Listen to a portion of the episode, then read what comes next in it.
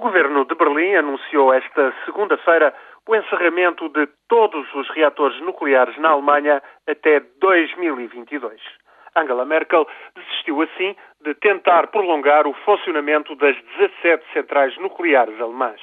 Falhou a opção que anunciara no final do verão do ano passado. A oposição continua firme e defende o fim do nuclear civil. Portanto, é definitivo. Década, a maior economia da Europa terá de encontrar alternativas energéticas. Não será fácil. Antes do primeiro encerramento, que era temporário, de sete centrais em março, na sequência do desastre de Fukushima, o nuclear fornecia 23% da energia elétrica. Na Alemanha, as centrais hidroelétricas, recursos eólicos e solares representam, por sua vez, apenas 17% da produção de eletricidade. Aumentar o contributo de fontes alternativas e renováveis implica investimentos pesados e opções difíceis. A maior parte das unidades de produção de energia eólica, por exemplo, estão sobretudo no norte, para aproveitar as ventanias do Báltico e do Mar do Norte.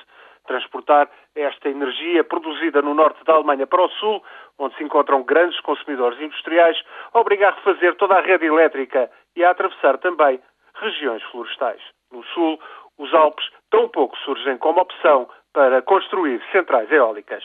Basta este caso de aproveitamento da energia dos ventos para mostrar as dificuldades.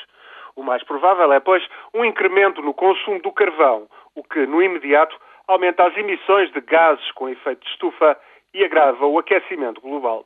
Seja como for, a partir do momento em que a maior economia europeia deixa o nuclear, é também de esperar um forte investimento na pesquisa de energias renováveis, eólica, geotérmica, solares, biocombustíveis.